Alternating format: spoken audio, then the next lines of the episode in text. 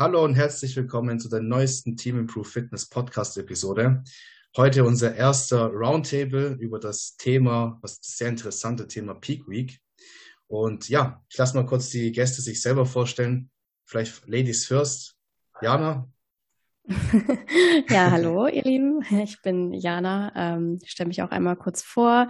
Ähm, Physik-Coach, selber auch Competitor oder Wettkampfathletin. Ähm, ja, mein Bachelor of Science und Master of Science gemacht. Und ja, freue mich heute dabei zu sein. Next Lady. Ja, hallo. Ich weiß gar nicht, ob ich mich vorstellen soll. Ich bin ja eigentlich oh. bei fast jeder Folge mit dabei. Prep Coach Niki.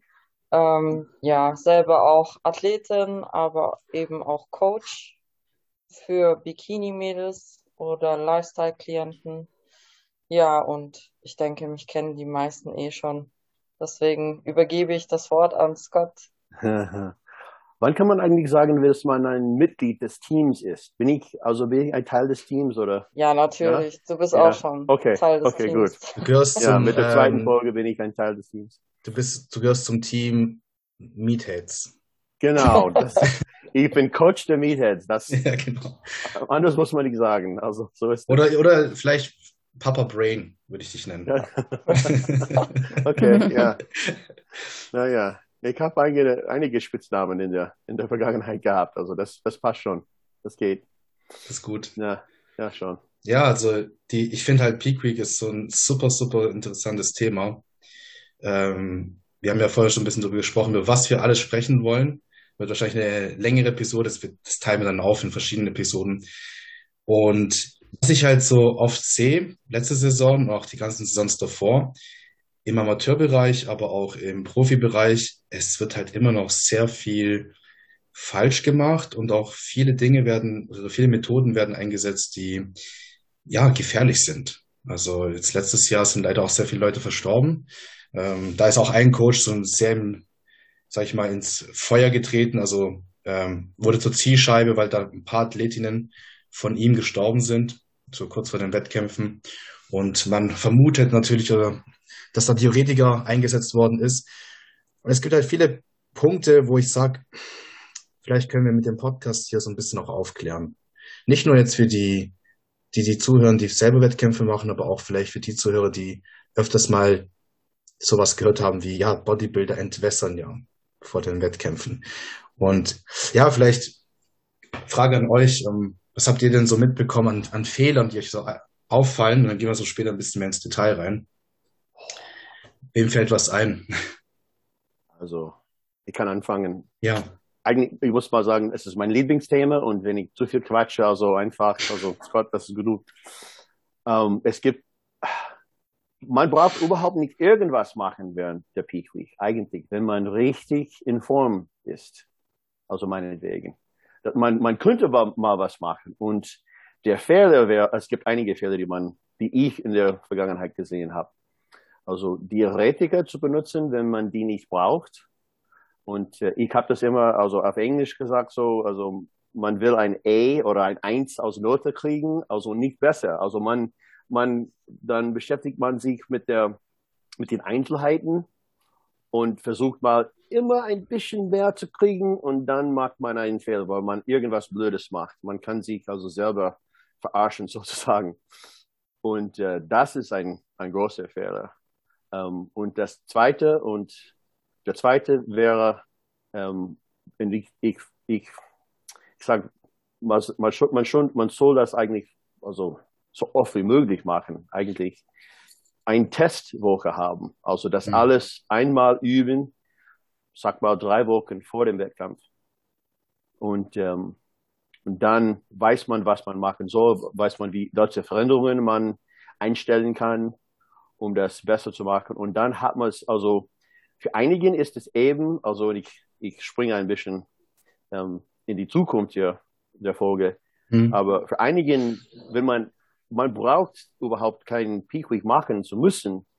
Stattdessen, wenn man nervös wird und man kann eigentlich sich selber also in den Fuß schießen, weil man so nervös wird und dann Cortisol kriegt hinauf und dann, dann hält man Wasser. Und irgendwas machen zu haben, weil man während der zwei Monaten vorher immer etwas machen musste, um während des Prep, während der Prep. Und dann in der letzten Woche muss man alle von diesen anderen Dingen machen, die sehr stressig sein können. Und wenn man irgendeinen Plan hat, was man vorher gemacht hat, egal ob das hilfreich oder nicht ist, kann das sehr hilfreich sein, nicht ähm, die Form zu verschlechtern, eigentlich. Das kann sehr wichtig sein, würde ich mal sagen. Also, das sind einige, einige Fehler. Dass man sich dann halt zu viel reinsteigert als Coach oder Athlet und dann halt viel zu viele Sachen vielleicht auch verändert. Ja. Und dann verändert man zu viel und das Ergebnis ist nicht mehr nachvollziehbar. Man weiß gar nicht mehr, ja. was es da rauskommt. Vielleicht hat man keine vor einen Test gemacht, ja. wie du gesagt hast. Ja. Da kommen wir nachher nochmal drauf zu sprechen, ja. Ähm, ja, ich weiß nicht, Niki, hast du vielleicht irgendwas mitbekommen oder fällt dir was ein, was so in der letzten Zeit passiert ist, wo du mitbekommen hast vielleicht? Ähm, ja, man, ja, man, hört ja sehr viel so Backstage. Ich habe sogar ein Live-Szenario, das mir passiert ist bei einem Wettkampf. Das war in, war das in, ja, das war in Luxemburg. Da habe ich für meine zwei Bikini-Mädels die Starterlizenzen holen wollen. Ähm, und habe mich dann eben in die Reihe angestellt. Und dann ist von hinten kam irgendein Mädchen und hat die ganze Zeit alle vor ihr gefragt, ob sie nach vorne kommen kann, so schnell wie möglich, weil sie kann nicht mehr stehen, ihr geht's voll schlecht. Dann habe ich sie mhm. vorgelassen, habe eben gefragt, was los ist. Dann meinte sie so, ja, ich habe so Kreislaufprobleme, ich habe seit gestern nichts mehr getrunken. Aber die hat mir so leid getan. Das, und mhm. vor allem Bikini-Mädchen, also mhm. muss das denn sein? Ja, das echt mega schlimm. Ja, höre ich auch öfters, dass die Leute dann vorher aufhören zu trinken und dann gucke ich sie mir an und denke mir so, scheint nicht geklappt zu haben. Ja. Du bist ja. jetzt nicht trockener oder so. Ja, ja, ich weiß nicht, Jana, hast du vielleicht irgendwie jetzt, ich meine, Niki und Jan, ihr habt ja jetzt äh, letztes Jahr, jetzt in der Herbstsaison, hier in Deutschland ja einige Athleten gehabt. Ich kann leider nur mit einem Athleten äh, Erfahrungen jetzt letztes Jahr ein bisschen erzählen, was ich so mitbekommen habe. Aber ich weiß nicht, vielleicht hast du, Jana, was auch mitbekommen oder kennst eine Geschichte von so Fehlern. Ja, also so grundsätzlich sollte man ja keine Variablen oder Techniken, also keine Variablen ändern oder Techniken anwenden, die man nicht kennt, ja. beziehungsweise die man nicht ausprobiert hat. So, und das ist äh, eben auch so der meiste Fehler. Und wie Scott auch schon meinte, wenn man wirklich lean ist, dann braucht man eigentlich gar nicht viel verändern. Dann geht man einfach on stage im besten Fall. Ja. Und ähm, ja, ich äh, auch so aus persönlichen Erfahrungen hatte ich auch schon damals mitbekommen, dass ähm, ja auch eine Athletin dann sagte, vor dem Wettkampf, also 24 Stunden vorher, was dann ja auch eigentlich sehr wenig Zeit ist, wenn man davor depleted hat und dann nur 24 Stunden nimmt, um zu laden, weil das Glykogen ja auch erstmal eine Zeit braucht. Ähm, dann war es irgendwie so, dass sie dann äh, Cheeseburger, also zu McDonalds gegangen ist und sich dann wirklich auch Cheeseburger vom Coach verordnet, ähm, ja, äh, ja, sozusagen, dass sie das essen musste. Und ähm, das ist auch ein wichtiger Punkt, dass man halt eben in der Wettkampf, ähm, also in der Peak Week, genau die gleichen Lebensmittel im besten Falle essen sollte, wie in der ganzen Wettkampfdiät, die ungefähr acht bis 22 Wochen geht im Schnitt. Ja. Beziehungsweise eher länger als äh, die acht Wochen, das ist eher seltener, aber genau. Und das ist auch ein ähm, Fehler, den viele machen, dass sie dann halt mit der Verdauung ähm, nicht klarkommen und auch nicht daran wirklich denken. Und äh, gerade was dann zum Beispiel auch so, ähm, ja, ich sag mal, ähm, Fast Food angeht, nehmen wir das jetzt mal. Es hat ja auch sehr viel Salz, das heißt, da hat man auch, kann man gar nicht so richtig monitoren, wie viel Salz da jetzt mit drin ist. Das heißt, es sind Variablen, die geändert werden, die nicht wirklich überschaubar sind dann eventuell. Ja. ja. Dieses Shitload, ne, was man so macht. So. Genau. Ja, ess ja. einfach mal einen Burger und Pommes und Manchmal sitzt dann tatsächlich die Form, gerade bei Bodybuildern hört man manchmal, ja, da ist voll die gute Form. Und dann kannst du aber nicht replizieren, weil du, ja, du hast ja nicht immer den gleichen Burger mit dem gleichen Salz und Kohlenhydrat und Fettmengen. und das ja. ist dann so, und dann, dann hört man diese Geschichten, ja, ich krieg diese Form nicht mehr hin, wie damals, wo es geklappt hatte und ich weiß nicht wieso. Ja, weil diese, ja, weil da einfach nicht äh, getrackt wird, was man macht. Ja, es ist ja. Ich denke auch die Verdauung, das ist gerade so wichtig. Ne? Mhm. Also wenn ich zum Beispiel jetzt einen Burger essen würde, ich, ich weiß ganz genau, ich würde das nicht vertragen.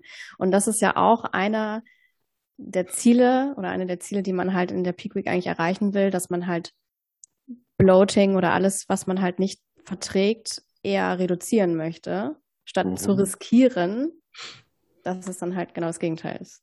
Ja.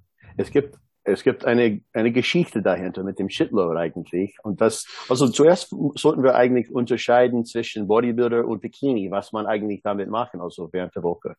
Also für Bikini so, sollte eigentlich die Division soll, soll geeignet sein, dass man überhaupt keine Drogen benutzen soll und so weiter und so fort. Und dann, also wir wissen schon, wie das eigentlich ist.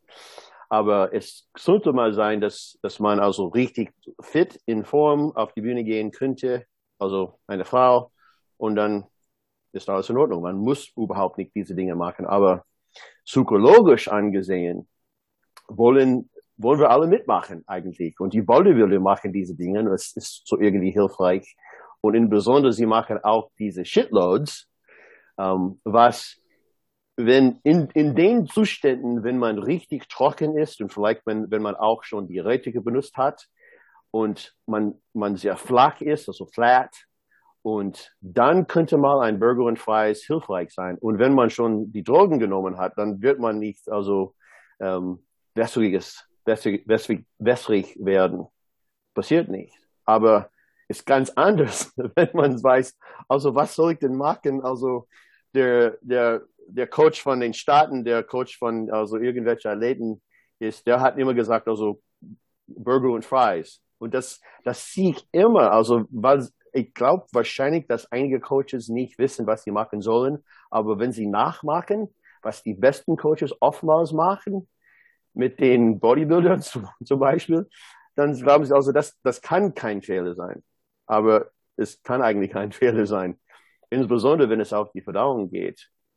Und äh, das ist auch sehr unterschiedlich. Also das Interessante mit dem Shitlobes ist eigentlich, dass also wenn, wenn Glykogen sehr niedrig, zu niedrig ist, das heißt man, man flach ist und auch Fett innerhalb der Muskelzellen, Muskelzellen äh, niedrig ist und man braucht vielleicht ein bisschen Wasser und Salz, um Glucose aufzunehmen, dann ist das eine gute Mischung unter diesen Umständen, also ein Shitload zu haben. Man, kann, man könnte das mit Burger und Fries machen, aber man könnte das auch mit, sag mal, Reis, mit Honig und also Öl, die man, das man vorher in der, in der Prep benutzt hat, und ein bisschen Salz oder Seesalz oder sowas. Man könnte also Fett, man braucht Natrium dazu, Fett dazu, Kohlenhydrate dazu. Und man kann eigentlich wahrscheinlich ähm, äh, diesen, diese Dinge im, in der Diät von vorher finden und zusammenmischen. Also wahrscheinlich anders, als man, als man das normalerweise machen würde. Was könnte man eigentlich machen? Und so daraus also die gleiche Wirkung von einem Shitload haben, ohne irgendwas ganz Neues ähm, zu essen. Und äh, ja. einige können das tun. Also ich habe einen, einen Freund von mir, der, der hat, also der ist eigentlich ähm, Mr. Universe geworden. Der ist, der ist älter als ich, wenn ihr, wenn ihr das eigentlich glauben könnt. Und der ist, also der ist 61, glaube ich jetzt. Und hat, also es hat für 40 Jahre, es ist 40 Jahre lang auf die Bühne gegangen. Ja. 50 Jahre trainiert, so, seitdem er ein Kind war. Und was für ihn also erfolgreich war eigentlich, war ein, ein Pizza Hut Pizza am Morgen des Wettkampfs essen. Das Ganze. Okay. Alles. Mit Käse und alles. Mit Käse, das ist das Ganze. Boah, Das, da, das würde er also äh, vorher bestellen und dann Kühlschrank aufheben und dann also um drei oder sowas ein Shitload damit machen. Ich könnte das überhaupt nie machen können. Das würde nicht gehen, überhaupt nicht. Ja, das Ich hätte da auch voll Bock drauf. Also so, ich hätte, also ich hätte richtig Bock drauf, vom Wettkampf mir das reinzuziehen, aber ich würde das nicht vertragen. Ich würde Ja. alle möglichen Magen-Darm-Probleme kriegen, Ja, man sich vorstellen stimmt. kann. Aber man stimmt. könnte richtig gut sich merken, so als Shitload Burger and Fries for the price. Vielleicht ist das immer gut. Ja, Du, du hast vorher was gesagt, Scott, dass das ja oft eingesetzt wird, so ein Shitload, und dass halt meistens Diuretika mit eingesetzt wird. Da muss man aber auch aufpassen, weil es gibt ja verschiedene Arten von Diuretika. Manche wirken innerhalb von 10 bis 20 Stunden und manche wirken erst in drei, vier, fünf Tagen. Ja. Und da muss man sich verdammt gut auskennen. Das ist halt immer auch der Grund, wieso ich bis jetzt nie Theoretiker irgendwo eingesetzt habe, bei niemanden, weil ich halt ähm, erstens mal, es ist halt einfach so eine Variable, die es noch ein bisschen komplizierter macht und da braucht man wahrscheinlich auch verdammt viel Erfahrung, ja. dass man, wenn, wenn, es gibt einige Coaches, die es auch wissen, wie man es einsetzt und ähm, dann funktioniert das auch, aber ich sehe halt oft, dass es falsch eingesetzt wird und dass es eigentlich meistens gar nicht nötig ist, sowas zu machen. Ja, aber bevor wir weiterreden über die ganzen Themen, ja. generell für die Zuhörer, die sich jetzt anhören und sagen, was ist denn überhaupt eine Peak Week? Was ist denn da das Ziel der Peak Week? Vielleicht können wir mal, kann jeder so ein bisschen erklären, was ist das Ziel von einer Peak Week? Was wollen wir da eigentlich machen in dieser sogenannten magischen Woche vor dem Wettkampf? Vielleicht sollte man sagen, was die Peak Week nicht ist, oder? Ja, das ist kannst, kannst du mal erzählen, was ist die Peak Week nicht? Ja, es ja. ist auf jeden Fall keine magische Woche, weil man, wenn man sich das mal so überlegt, ähm, nicht die Peak Week bringt dich ja sozusagen zu deinem Stage-Look, sondern eigentlich die Phase davor, also die ganze Prep. Und wenn du spätestens in der Woche vor dem, vor, also vor deiner Bühnenshow nicht ähm, lean genug bist oder nicht gut genug aussiehst, dann bringt dir die Peak Week eigentlich auch nichts. Mhm. Aber viele setzen halt auf diese Magie Salz cutten, Wasser reduzieren und Training irgendwie komplett ausfallen lassen oder noch Hardcore Cardio zu machen. Und das ist halt der falsche Weg, weil alle Methoden, die führen einfach nur zu mehr Stress, weil der Körper das halt nicht gewohnt ist von, von der, von den Wochen davor. Und eine Prep an sich ist ja eh schon stressig genug. Und dann eben sowas zum einen zuzuführen, einem Athleten, bringt nichts und die Theorie geht auch nicht auf. Also das ist, haben wir auch schon gesagt, diese Bro Science ist einfach, können wir noch weiter dann darauf zu sprechen kommen, was genau mhm. falsch ist. Was sagst du, Jana? Was, was ist die Peak Week? Was ist da so das Ziel? Was ja, kann man also da noch machen? Ja, also grundsätzlich wollen wir ja Muskelglykogen quasi erhöhen, äh, um halt eben voll auszusehen, diesen vollen Look auf die Bühne zu bringen. Ähm, ansonsten möchten wir halt subkutanes Wasser minimieren, um dann eben auch trocken auszusehen und eben dann grundsätzlich die Verdauung optimieren, damit wir halt eine schmale Taille haben, also diesen V-Taper. Ähm, genau, und dazu gibt es natürlich äh, viele Variablen und ich denke halt, die drei häufigsten sind eben Wasser, Elektrolyte, also Wasser, Komma, Elektrolyte, äh, dann eben Sodium, ähm, Potassium und ähm, Kohlenhydrate. Genau. Potassium auf Deutsch, Kalium. Ja, Kalium, Kalium, Kalium. Ja, ja. So, und dann gibt es noch einige Potassium. andere. Ja. Ja. Kalium, ja.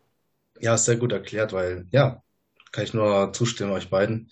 Die Pico ist keine, nicht die magische Woche, wo jetzt alles besser macht. Und wenn die, die Vorbereitung ist im, im Endeffekt wichtig, was sollte in der Peak Week schon in Form sein? Und dann kann man noch kleine, vielleicht minimale Optimierungen vornehmen, wobei ich darüber werden wir jetzt auch sprechen. Es gibt ja einen Unterschied zwischen einem 120 Kilo Bodybuilder und einer 45 Kilo Bikini-Athletin, weil du hast es auch gerade schon gesagt, Jana, die, das Ziel, die Taille schmal zu halten, gerade in der Bikini-Klasse sehr wichtig, auch im Bodybuilding, aber wenn ich einen Bodybuilder habe, ich muss den ja laden und ja. da werde ich nicht mit 300 Gramm Kohlenhydrate voll bekommen. Bei einer Bikini-Athletin reicht das wahrscheinlich schon locker.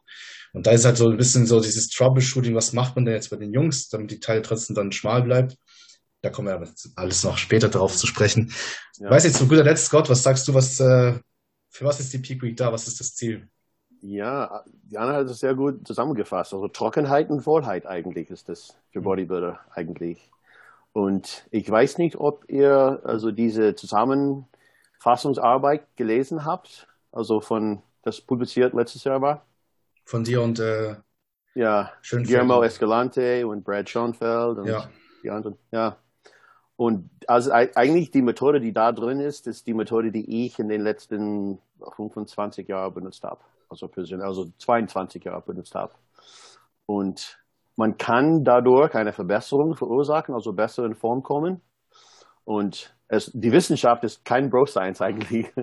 Also, aber man kann das, man kann das, man kann das tun. Man muss das unbedingt nicht machen. Es hängt davon ab. Und ähm, ja, wir können darüber reden. Aber ja, genau, mit, mit ähm, Veränderungen von Wasser, Natrium, wahrscheinlich nicht Kalium, das kann gefährlich sein. Kohlenhydrate und auch würde ich dazu geben ähm, Fett. Man kann auch Fettladen machen, was für einige sehr interessant ist. Das, das hängt davon ab, welche Diät man vorher benutzt hat. Also wenn man also kein, fast kein Fett gegessen hat in den letzten Wochen vor dem Wettkampf, dann könnte mal das Fettladen sehr erfolgreich sein. Und, mhm. äh, oder umgekehrt. Also wenn man kein, keine Kohlenhydrate gegessen hat, fast, also Ketosis oder sowas, ketogenische Diät gefolgt hat, dann ähm, richtig mit der Kohlenhydrate loszugehen, kann, kann sehr hilfreich sein. Also äh, letztes Jahr habe ich eigentlich acht Pfund ohne irgendwas Wasser damit zu bringen auf die Bühne bringen können. Also aber, ohne aber, extrazelluläres extra, also ohne dass du weicher geworden bist. Sehr trocken, ja. sehr trocken. Weil ich so lean war, ich habe, das ist eine lange Geschichte, aber ich habe in den sechs Wochen vor, vor dem Wettkampf überhaupt fast keine Kohlenhydrate gegessen. Boah. Was normalerweise gegen, gegen meine eigene Regel ist. Aber ich habe das getan. Und das kann man, also theoretisch, wenn man weiß so ungefähr, wie viel, wie viel Muskel man hat, die Muskelmasse und wie viel Glykogen darin eingespeichert werden kann. Und damit kriegt man ein, so ungefähr, es, nicht, es gibt keine, keine genaue Ziffer dazu, aber ungefähr drei Gramm Wasser pro Gramm Glykogen kommen zusammen, dann kann man richtig diese, ähm, diese Vollheit kriegen. Das, ähm, ist, das war sehr, das war richtig geil, als das passiert hat. Ich habe das, äh, man, also acht, acht Pfund auf der Bühne ist richtig viel, wenn man in Form ja. ist. Und ähm, ja, war richtig cool. Das sieht man ja auch schon als Bodybuilder. Ich weiß nicht, was hast du am Stage gebracht an Gewicht? Kannst du ja einen Pfund sagen. Also dann war das, ja, also der, die Begrenzung meiner, meiner Klasse war 100, also 90 Kilo eigentlich. Hm. Ich war 93 Kilo auf der Bühne so ungefähr, glaube ich. Ja. Ich mal sagen. Ja. das ist natürlich optimal, ne, weil dann du ja. sogar schwerer bist, als eigentlich äh, die Klasse vorgibt. Ja. Das kann natürlich dann Vorteile bringen. Ich meine, Bikini-Athletin bringt es jetzt nichts, wenn sie jetzt äh, krass lädt und dann prall ohne Ende ist und dann vielleicht sogar eine, abgewertet wird, weil sie zu prall und zu trocken ist oder vaskulär ja. wird. Und ja, das ja. ist halt ein großer Unterschied, ne, wie man dann lädt und wie, was für einen Look man eigentlich erreichen möchte. Bei Bodybuilding ist ja, ich sage jetzt mal in Anführungszeichen, ein bisschen simpler, weil man kann einfach sagen, hey, so maximal prall und maximal hart. Je, je freakiger, desto ja. besser. Genau. Ist so. Wenn ich jetzt eine Bikini-Athletin habe, die dann überall Adern hat und Querstreifen auf der Brust, Passt das ist ja nicht so gut. da kriegt man einen Abzug, ja. Frage für die Frauen, wenn ich darf. Also Klar. Eine, also eine Methode kann mal sein, dass wenn zum Beispiel, also was eigentlich ähm, ideal sein könnte, ist nie, wahrscheinlich für einige Frauen nicht normal, Körperfett so genau wie unten und oben zu haben. Normalerweise haben Frauen mehr Körperfett unten, aber die, die Richter, sie wollen das eigentlich nicht. Also besser wäre es, wenn es so ähm, ausgeglichen wird. Und deswegen ist eine Strategie für einige Frauen, also das ist die Frage, habt, habt ihr das vorher mit, mit euren Kunden gemacht, wobei sie also ein bisschen leaner werden, als was eigentlich ideal wäre und dann dazu äh, Wasser und Salz also trinken und zu sich nehmen, um ein bisschen wässriges auszusehen mhm. weil sie ansonsten also zu, zu trocken und hart werden wurden. Ja, ja, habe ja. ich schon mal gemacht und ich habe auch gerade eine Athletin, bei der ist es genauso, was ja auch typisch Frau ist. Die meisten nehmen am Oberkörper schneller ab. Ja. Also das hängt dann einfach mit der Fettverteilung äh, zusammen. Also man hat, Frauen haben halt einfach mehr subkutanes Fett und halt, äh, wie gesagt, das ginoide Fettverteilung, also so diese Birnenform und Männer halt mit dieser Apfelform. Und Passiert ganz oft und dann musst du halt meistens, also ich habe jetzt gerade eine Athletin, da habe ich schon gesagt, du wirst wahrscheinlich acht Wochen vor deinem Wettkampf schon oben fertig sein, aber der Unterkörper muss noch nachziehen. Das heißt, was, uns bleibt nichts anderes übrig, als weiter zu diäten. Ja. Dann bist du am Ende aber zu lean im Oberkörper, das heißt, du musst dann den Oberkörper wieder weicher bekommen. Ja. Ja, und, und dann muss das Volumen noch im Unterkörper noch behalten. Also das ist so, ja, also du meinst dann, Natürlich. dass man Wasser und Salz dann eben noch mehr zuführt und also bis diesen aufzuweichen. Ja, um das auszugleichen ja. irgendwie, ja. Ja, ja ich, so habe ich es ja. auch gemacht bei meiner Athletin. Bei einer war das ganz krass der Fall. Ähm, ja, also ich meine, du hast halt immer so ein bisschen ein anderes Verhältnis zwischen Ober- und Unterkörper. Du versuchst natürlich so weit wie möglich das auszugleichen, aber ja, bei den einen läuft es halt besser, bei den anderen nicht. Du wirst ja, also ich habe da auch jetzt nicht versucht, so viel zu experimentieren, weil ich dann halt auch Angst hatte, okay, es läuft jetzt komplett in die Hose. Aber ich muss auch sagen, dass das Verhältnis auch immer besser geworden ist ähm, im Laufe der Phase, wo wir eben Wettkämpfe hatten. Also ähm, der hm. Oberkörper, der wurde auch immer leaner, äh, der Unterkörper, sorry, wurde auch immer leaner. Ähm, im Gegen also im Gegensatz, wenn ich das vergleichen kann, in der ersten Wettkampfshow war das jetzt noch nicht so, aber dann bei der zweiten oder dritten Show war das dann viel, viel besser. Ja. Also hattest, du mal, Jana, dass du eine Athletin jetzt hattest, wo diese Disbalance so krass war und was hast du dann gemacht? Nee, tatsächlich noch nicht. Nee. Ach. Meine letzte Athletin, die war Gott sehr lean. Die war für die, ähm, für die ähm, Federation, wo sie gestartet ist, schon eigentlich zu muskulö äh, muskulös und auch zu lean. Also die hat wirklich sehr rausgestochen. Äh, die war halt natural, aber die eigentlich sah die gar nicht natural aus. Also hätte man die ja. gesehen, hätte man so gesagt, ah, Alter, komm, ne? so, wir haben auch die ganze Zeit gewartet, dass sie getestet wird, aber wurde nichts getestet und ähm, ja, die war dann einfach ein bisschen generell too much für die Klasse, ne, für diese mhm. Natural-Bikini-Klasse. Ähm, ja, da haben wir dann ähm, aber trotzdem weiterhin ja jetzt nichts extra mit Wasser und äh, mehr Glykogen zugeführt, um einen weicheren Look zu kriegen, weil sie war halt sowieso schon sehr muskulös und das hätte natürlich dann noch mehr Muskelfülle dann auch andersrum noch gebracht, weil häufig ist ja so, wenn man eine Variable verändert. Also sagen wir jetzt mal Glykogen. Das ist ja auch das, was Gott meinte. So Glykogen zieht dann ungefähr ein Gramm ähm, Wasser, äh, nee, drei, ein Gramm ja, Glykogen nimmt ja. drei bis vier Gramm Wasser auf. Ja, Und das ähm, will ich damit sagen, dass eben, ja, wenn man eine Variable ändert, ändern sich auch automatisch ganz viele andere Variablen. Und deswegen gibt es ja auch eigentlich nur so Observationen, was so Peak Weeks angeht und auch nicht so viele, äh, ja, nicht so viel Research dahinter, außer dass das jetzt auch Scott gemacht hat. Ja. Aber ja, es ist halt sehr schwer, irgendwie dann auch so den perfekten Guide zu schreiben, weil es gibt so eine große Intervariabilität ja. in den verschiedenen Klassen zu den verschiedenen Wettkampfathleten und das ändert sich dann ja auch vielleicht von äh, Wettkampfsaison zu Wettkampfsaison. Also ja. ja. Ich also, hatte 2019, sorry Scott, erzähl. Ah, ich wollte mal sagen, und die Zuhörer fragen wahrscheinlich, also, also wie kann ich denn wissen, was ich eigentlich machen soll? Und wenn zum Beispiel mit auf, auf Wasser kommt, könnte man sagen, also am, am Morgen sehe ich besser aus als am, am Abend. Und wie, wie viel hat mein Körpergewicht geändert? Und wenn man mehr Wasser am Abend, am Ende des Tages hat und nicht so gut aussieht, dann irgendwelche Entwässerungsmethode wäre wahrscheinlich praktisch und hilfreich. Aber nichts, nichts Außerordentliches. Aber dann dazu hat man einen, zumindest einen kleinen Hinweis, dass Entwässerung wäre ähm, wichtig. Und dann, also während der Woche, während der Diät, vielleicht wenn, wenn man also ein Cheat Day oder ein Refeed oder was weiß ich macht und man sieht also am nächsten Tag sehr, sehr gut aus, ähm, dann könnte man das so also am, am Tag vor dem Wettkampf machen, um das nachzumachen einfach. Und das, das wäre es eigentlich. Aber wenn es keine, also keine, keinen Unterschied macht, also besser am Abend, das kann eigentlich passieren. Ab und zu mal ist das so. Und ähm, oder Kohlenhydrate, also ein Cheat Day oder sowas, das ist das nicht hilfreich ist, dann sollte man wahrscheinlich nichts nichts ändern eigentlich. Mhm. Ja.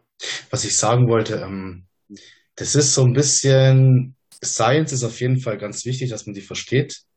Ja. Was ich halt bis jetzt verstanden habe, wenn ich mir die ganze Science angucke, ist, dass man eigentlich, egal wo man jetzt ansetzt, man sehr schnell die Homostase stören kann. Also wir haben ja im Körper dieses äh, Renin, Angiotensin, Aldosteronsystem und das reguliert halt Blutdruck und Wasserhaushalt und Elektrolythaushalt. Und der Körper versucht dann nicht immer im Gleichgewicht zu bleiben. Das heißt, was ich halt oft sehe, was viele Coaches denken, na ja, wenn ich jetzt Natrium hat, ist ja mit dem extrazellulären Bereich und äh, Kalium ist mit dem intrazellulären Bereich. Wenn ich jetzt Natrium erst viel zuführe und viel Wasser trinke und danach das dann rausnehme oder, oder halt stark reduziere und dann vielleicht noch Kalium hinzuführe, dann müsste sich doch dieses Verhältnis so verändern, dass mehr Wasser intrazellulär ist und kein Wasser mehr extrazellulär. Das ist so die, die Theorie, was ich halt ganz oft höre, auch im Internet lese, ist so, ja, da musst du aufwässern, ja. aufsalzen, dann streichst du das Wasser und dann kann der Körper nicht reagieren rechtzeitig, bis er die Hormone nachgebildet hat. Aber das Problem ist, dieses Renin-Angiotensin-Aldosteron-System ist so komplex, das merkt sofort, wenn du was änderst, innerhalb von kürzester Zeit. Und das ist halt, da, das, das ist halt das Problem, dass viele dann denken, sie könnten dieses System austricksen. Vielleicht, okay. weiß ich, Scott, du, du hast man, mehr Erfahrung. Man kann das eigentlich tun, eigentlich. ich habe das hundert, man kann das eigentlich teilweise machen, ja. eigentlich. Ja, und ähm, der Trick sozusagen, man will also Wasser innerhalb der Zellen haben, also in den Muskelzellen. Ja. Und das kann man machen mit Glykogen und Wasser, das, das Wasser, das damit kommt. Und ähm, das ist alles also wie, also wie man das macht, das ist, ein, ist eigentlich sehr einfach. Man hat so ein, ein Standard von Natrium, Einhalt, also Inhalt, Gehalt im, in der Diät und Wasser.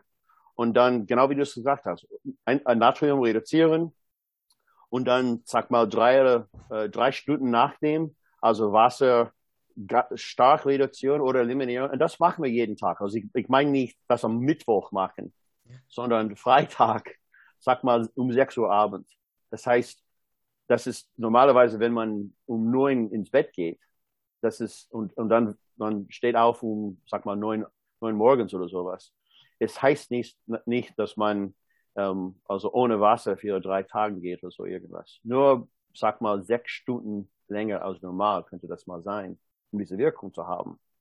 Aber wenn man andere Methoden auch dazu bringt, also die Diät von, also Kohlenhydrate rausnehmen und viel, viel Eiweiß zu sich nehmen, was eine, eine diuretischen Effekt haben kann, haben wird eigentlich. Und auch habe ich, also ich habe von dem ähm, Head-Down-Tilt-Trick gehört, also, also ähm, Auf, man liegt im Bett. Ja, genau. Ja. Also man, es gibt, es gibt eigentlich, ähm, es gibt ein anderes, also wahrscheinlich mein Lieblingshormon eigentlich. Ähm, das heißt also atriale, natriuretische Peptide. Oh Gott, noch nie gehört. ja, ANP heißt das eigentlich. Okay. Kommt von, vom Herz. Vom Herzen. Mhm. Und wenn man, also Sie haben, das ist lange Geschichte, wir haben wahrscheinlich nicht genug Zeit dafür, aber wenn man so liegt, die Schwerkraft verursacht, dass Blutdruck ein bisschen höher wird und besonders das Blutdruck zum Herz ein bisschen schneller geht. Und dadurch wird die, äh, das Herz ausgedehnt, also auf der rechten Seite. Und das wird also ähm, äh, bemerkt vom Körper sozusagen, dass Blutdruck zu hoch ist und das Blutvolumen zu hoch ist und dieses Hormon wird da raus, rausgelassen. Und das verursacht, wenn man Natrium verliert, verliert man auch Wasser dazu. Also Wasser mhm. folgt Salz sozusagen ist die Regel. Und man kann das eigentlich tun, das ist also mein Trick, was ich nur für Kunden ähm, erzählt haben in der Vergangenheit. Und jetzt, jetzt wissen es alle. nee, ich, ich, bin, ich bin schon lange dran, das ist dem. Ja. Und, äh, aber da kann man, kann man eigentlich machen. Und einige haben also, ich habe das also, mein ein, ein Lieblingsgeschichte, also vor, was war das eben, 20 Jahre ungefähr, habe ich, es, es gab einen Student da an der Uni, wo ich Professor war eigentlich, und er wollte das also ausprobieren. Ich habe ihm erzählt, wie man das machen kann. Und er er hat mal gesehen, wie viel er gepinkelt hat und wie viel Wasser abgenommen hat. Er hat das also gestoppt. Er, er hat Furcht davor, dass er zu trocken wurde. Das würde wahrscheinlich nicht passieren. Man kann, ist immer sehr leicht, Wasser zu sich zu nehmen. Man kann immer was trinken. Also entwässern ist, ist das Problem eigentlich. Auf jeden Fall. Ähm, man kann richtig, ähm, wahrscheinlich also fünf oder sechs Pfund, also zwei, vielleicht drei Kilo Abnehmen von Wasser mit diesen Methoden. Das könnte mal eine, eine, einen guten Effekt haben, vielleicht nicht. Das hängt davon ab. Es, es, ich will nicht, überhaupt nicht sagen, dass jeder das machen soll. Aber man kann eigentlich also die, das, das System ein bisschen verarschen. Nur, ein, nur teilweise, nicht völlig, aber irgendwann, ja, Für kurze Zeit, ne? Also für wirklich kurze ja. Zeiträume. 24 Oder, Stunden. Ja. Oder man trinkt Gerolsteiner. genau. Und Oder gibt Enzinger einen Sport. Rabattcode dazu vielleicht oder sowas? Was? Ein, ein Rabattcode oder sowas, das man benutzen kann, um das Wasser zu kriegen von dir? Nein? Ach Jana, so, nein, zehn. Quatsch. Rabattcode? Na, Okay, Quatsch, okay, nein. hab, hab gedacht, vielleicht, wenn das, wenn das die Lösung ist. dann, Ja, an die, an die Zuhörer. haben. Wir haben vorher über Wasser gesprochen und Ja. da hatte ich gesagt, dass Wasser, Gerolsteiner auch, ja. ja, naja. Auf Das jeden Fall. Pickwick-Wasser. Das, Das ist alles in, in meinem genau. Buch und auch das ist meine, meine Werbung. Aber auch in diesem, in dieser Arbeit ähm, ähm, beschrieben. Aber das zu, zu ähm, also Versuche damit zu machen, ist sehr, sehr schwierig. Also, weil also welche Bodybuilder wollen also die Peak Week aufgeben, insbesondere wenn es eigentlich einen Wettkampf da, ein Wettkampf, Wettkampf davor gibt. Also wahrscheinlich keine. Aber Hast du schon mal oder habt, hat einer von euch schon mal gar nichts gemacht in der Peak Week und einfach gesagt, hey, du siehst gut aus, Ja, passt rein, ja? ja, kann man überhaupt Gar nichts machen. geändert. Ja, also normalerweise haben einige werden, also der John Meadows hat das einmal gemacht, weiß ich schon. Also wir werden, wir werden, wir haben zusammen also gegeneinander konkurriert sozusagen und er hat es genau gemacht. Am Samstag da war das eben, ja am Samstag frühmorgen werden wir da beim beim Spritzen, also mit dem Tan und so weiter. Und er hat sich darauf vorbereitet, als ob er ins Gym gehen würde und da trainieren. Also, weil er normalerweise das um ungefähr 10 oder 11 machte. Und er hat Mhm. das alles vor Morgen gemacht. Genau, genau wie er das vorher gemacht hat. Weil er, er war sehr, sehr lean, immer. Und, ähm, ja, und das hat für ihn, war, war sehr, sehr erfolgreich eigentlich. Also, Also gar nichts geändert, ne? Im Endeffekt einfach nur das gemacht, wo er gemerkt hat, hey, so sehe ich am besten aus. Ja. Zu der Uhrzeit, wenn ich trainiere, wenn ich ungefähr das und das esse und trinke und das hat er dann einfach auch Ja. wiederholt, ohne viel zu verändern. ja. Ich habe ein Interview mit Sergio Oliva Jr. gehört. Weißt du, was er vor dem Wettkampf macht? Nee, Er trainiert. so richtig. Ja, so genau vor er, genau direkt vor der, bevor er auf die Bühne geht, wenn möglich. Das hat er in Tampa gemacht. Er hat ein Gym gefunden, das zehn Minuten weit, we- weit ähm, von der Veranstaltung war und hat mal also mit seinem Handy mal geguckt. Er war mit Chris Aceto und Hm. hat mal geguckt, also wann, wann werde ich äh, auf die Bühne gehen müssen. Und dann hat man, hat mal trainiert, weil er wusste, dass gerade nach dem Training sieht er am besten aus. Das Ja, wenn es nicht stresst, weil es kann ja auch stressen, so eine Methode, aber ja, ja, wenn es nicht stresst, weil das ist ja das Thema, was du gesagt hast, Cortisol ist ja auch so eine Sache, wenn man so zuläuft plötzlich. Ähm, das das habe ich auch schon öfters erlebt, dass dann Leute plötzlich von der Vorwahl bis zum Finale zulaufen, ähm, weil halt oft auch Stress ein Faktor ist. Und ähm, Ja. wenn Katecholamine ausgeschüttet werden, also Adrenalin, Noradrenalin, das beeinflusst eben auch wieder das Aldosteron und dann ne, die die ähm, nee, das Renin-Angiotensin wird beeinflusst, der Blutdruck sinkt, die ähm, Gefäße ziehen sich zusammen und dann ist dieser Pump plötzlich weg. Ja. Also da kann man auch dann später mal drüber reden, was man dann dagegen tun kann. Ähm, Mhm. ja, wegen, wegen den, wir haben es ja schon angesprochen, Test Peak Weeks. Wie macht ihr das denn so? Also wie ist euer Ansatz bei der Test Peak Week? Wann macht ihr das und wie sammelt ihr Daten? Vielleicht, Niki, willst du mal kurz erzählen, wie du es machst?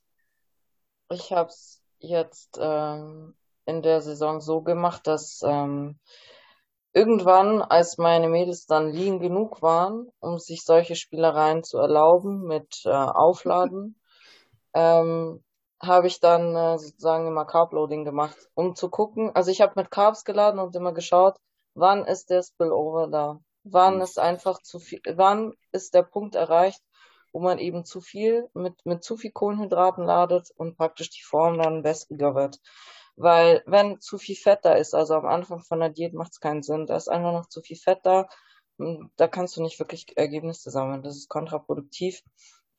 Aber wenn dann in der, in der ähm, Prep die Form dann immer besser wird, immer leaner wird, dann kann man das schon machen. Und so kannst du eben Daten sammeln. Du weißt dann, okay, mit so und so viel Kohlenhydraten kann ich dann höchstwahrscheinlich laden.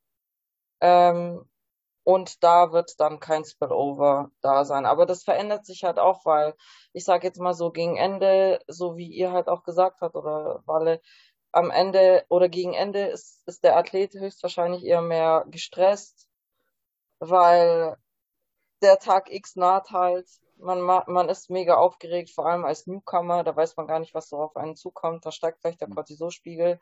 Da muss man halt dann immer gucken, okay, ähm, vielleicht auch ein bisschen mit weniger laden und dann vielleicht einen, Tag früher laden und zu gucken, okay, äh, habe ich denn vielleicht noch Zeit, da noch was zu retten, weil das ist ganz schlimm, das sehe ich auch ganz oft, dass man einfach kurz vor knapp irgendwie versucht zu laden und dann hat man dann doch irgendwie den Spillover erreicht und dann geht man halt zu wässrig on stage. Also lieber ein bisschen mehr Zeit sich lassen, weil dann kann man noch mehr retten. Wenn es zu wenig ist, dann kann man noch ein bisschen mehr laden. Wenn es zu viel ist, dann kann man da auch noch, hat man dann auch noch, ähm, wenn es gut läuft, paar Tage Zeit um, um die Form zu retten.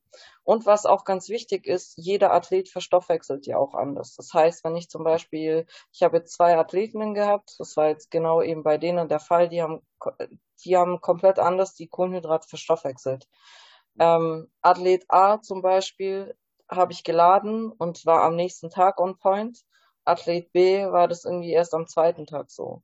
Und so weißt du dann auch ganz genau, okay, wie reagiert jeder jede Person auf die, äh, auf die Ladestrategie und wann ist die Person on point.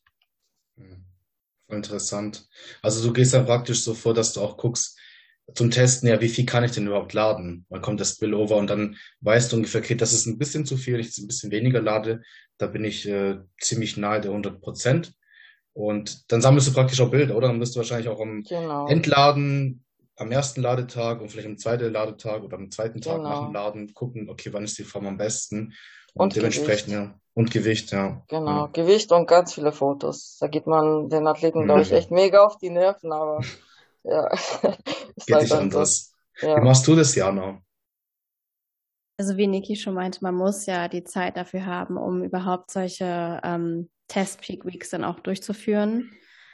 Ähm, wenn man diese Zeit nicht hat, dann ist es natürlich auch von Vorteil, wenn es mehrere Wettkämpfe gibt. Also wenn der Athlet nicht nur einen macht und man hat einen Versuch und das war's dann. Ne? Und ähm, ja, wenn man mehrere Wettkämpfe in einer Saison hat, dann lernt man ja auch von Peak Week zu Peak Week mit dem Klienten oder mit dem Athleten. Ähm, außer, also wenn man jetzt zum Beispiel eine Peaking-Methode verfolgen würde, dann könnte man ja relativ gut Änderungen vornehmen für die nächste Peak Week, wenn das genau der gleiche Ansatz ist.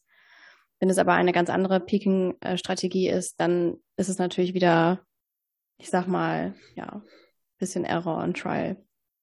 Trial and Error. Aber ähm, ich bin eigentlich nicht so der größte Fan von Test Peak Weeks. Erstens, weil man halt die Zeit braucht. Zweitens auch ist eine Peak Week schon auch von der Planung her, finde ich, auch stressig. Also für mich war eine Peak Week als Athletin immer ziemlich stressig.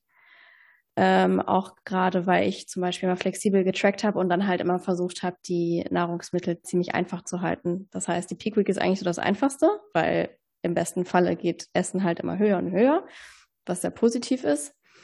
Ähm, aber trotzdem war das für mich wirklich jeden Tag einfach das nur Reis, bisschen Gemüse, Fleisch, Reis, bisschen Gemüse, Fleisch. Ne? Jedes Mal dasselbe. Ne? Und wenn ich aber davor stand, also nicht in der Peak Week war und flexibel getrackt habe, dann hat mich das ein bisschen runtergefahren, weil ich noch so eine höhere Varietät an Lebensmitteln zur Verfügung hatte. Und das muss man halt eben schauen, ob, also ich als Athletin würde keine Test Peak Week wollen, aber vielleicht gibt es ja Athleten, die fühlen sich damit besser, weil dann sind sie eben ja selbstbewusster, weil man hat schon mal gemacht.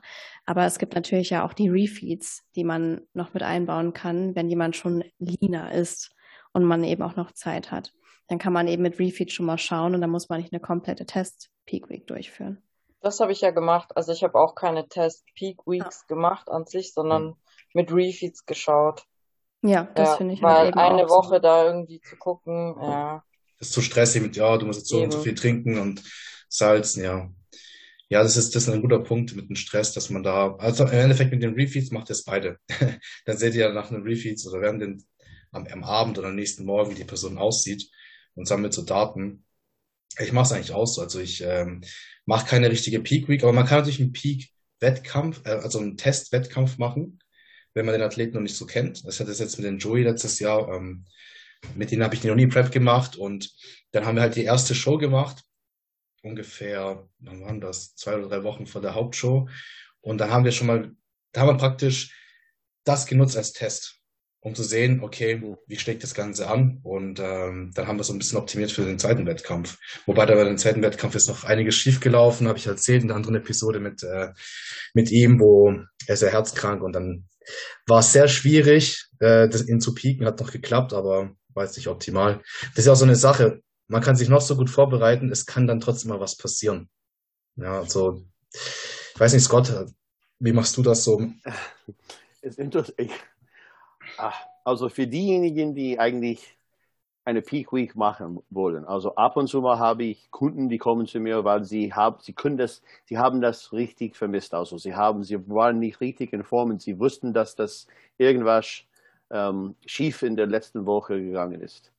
Und deswegen benutzen wir meine Methode. Also was ich normalerweise ist nicht immer das Gleiche, aber so in dieser, in einer Art und Weise mache ich das Gleiche mit jedem.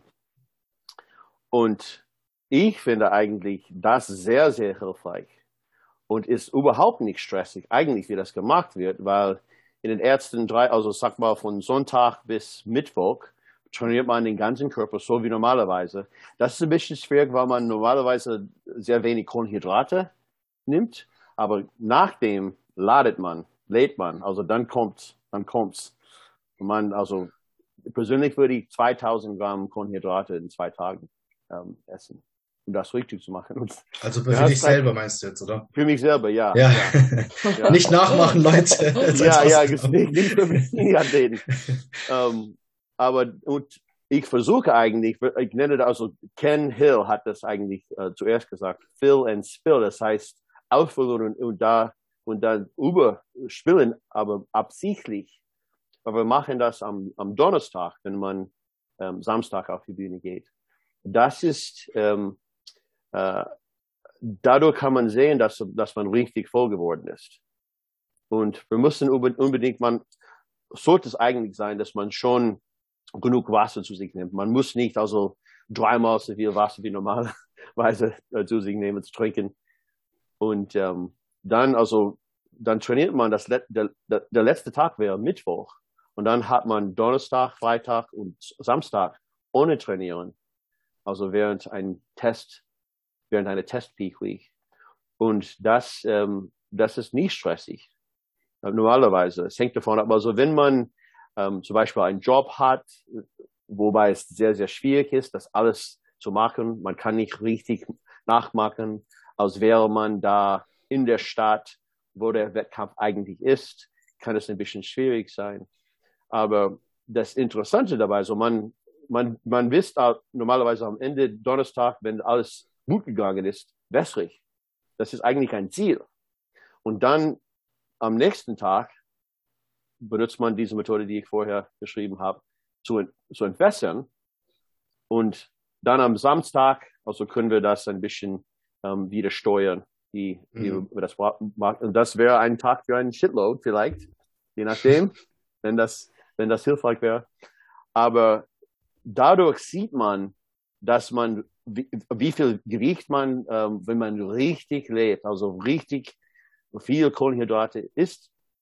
Und dann, dann wird man auch mal sehen, also, ja, ich bin ein bisschen wässrig Donnerstag, aber Samstag war ich trocken. War ich richtig trocken. Das kann man sehen. Und ähm, wie ich das mache. Also am Freitag kann man dann, wenn man zuerst ähm, Natrium reduziert und dann Wasser reduziert, man kann das, kann mal sehen am Samstag, ob das, ob das ähm, erfolgreich war, ob das gepasst hat. Du reduzierst oder streichst du komplett? Streichst normalerweise. Es hängt, also hängt davon ab von der von Person. Also zumindest messen, wenn man immer noch etwas da drin hat. Musst du auf aufpassen, wenn jemand also dieses hört und dann das versucht. Also ich mag das Donnerstag. Also nein, überhaupt nicht. Muss man nicht Aldosteron geht nach oben und Ende. Ja, genau, genau. Und ich, ach, ich habe Geschichten davon. Auf jeden Fall, dann kann man sehen, also wenn ich das, sag mal, um 6 Uhr abends mache und dann normalerweise wäre ich um 10 Uhr morgen am Samstag, am Samstag auf die Bühne gehen, äh, sein, dann und äh, ich war nur ein bisschen wässrig. Ich habe mich äh, gewiegt, gewogen und ja, dass mein Körpergewicht äh, geht immer noch runter. Das kann, das kann ich eigentlich messen. Und aber um 11 Uhr war alles perfekt. Dann kann man sagen, weil man das schon mal geprüft hat. Also 6 Uhr ist ein bisschen spät, macht man das zwei Stunden früher, also 4 Uhr statt, des, statt 6 Uhr. Und dann weiß man, was man, was man während der echten Peak Week machen soll oder könnte. Mhm. Und dann hat man einen, einen Plan. Man muss, man muss nur den, den Plan verfolgen. Ja. Und dann geht's los. Das kommt halt viel über Erfahrung und ich denke, man wird dann immer sicherer und sicherer, je öfter man halt das gemacht hat und wie du gesagt hast, auch wirklich dann Daten analysiert, also Daten auch ja. äh, trackt, und, Körpergewicht, Aussehen und so weiter. Ja, ja also ich benutze, ich benutze also ähm, die Waage sehr oft, also während der Woche, um zu wissen, was eigentlich passiert. Also mhm. das, was man eigentlich da sieht, ist Kohlenhydrate und Wasser hauptsächlich. Ist kein Körperfett. Also dann weiß man, also ich würde, sag mal, ich würde, ich habe ungefähr normalerweise ähm, in der Vergangenheit habe ich, also das letzte Mal, als ich acht, acht Pfund auf die Bühne ge gebracht habe, ähm, musste ich das in den letzten 24 ähm, Stunden machen, weil ich, also ich war auf der, ähm, auf der Begrenzung ähm, der Klasse eigentlich. Aber normalerweise ist, ist das kein Problem in der Vergangenheit. Und ich würde 15 Pfund, also sechs oder sieben Kilo zunehmen während also Mittwoch und Donnerstag. Das könnte man sehen und auch fühlen. Aber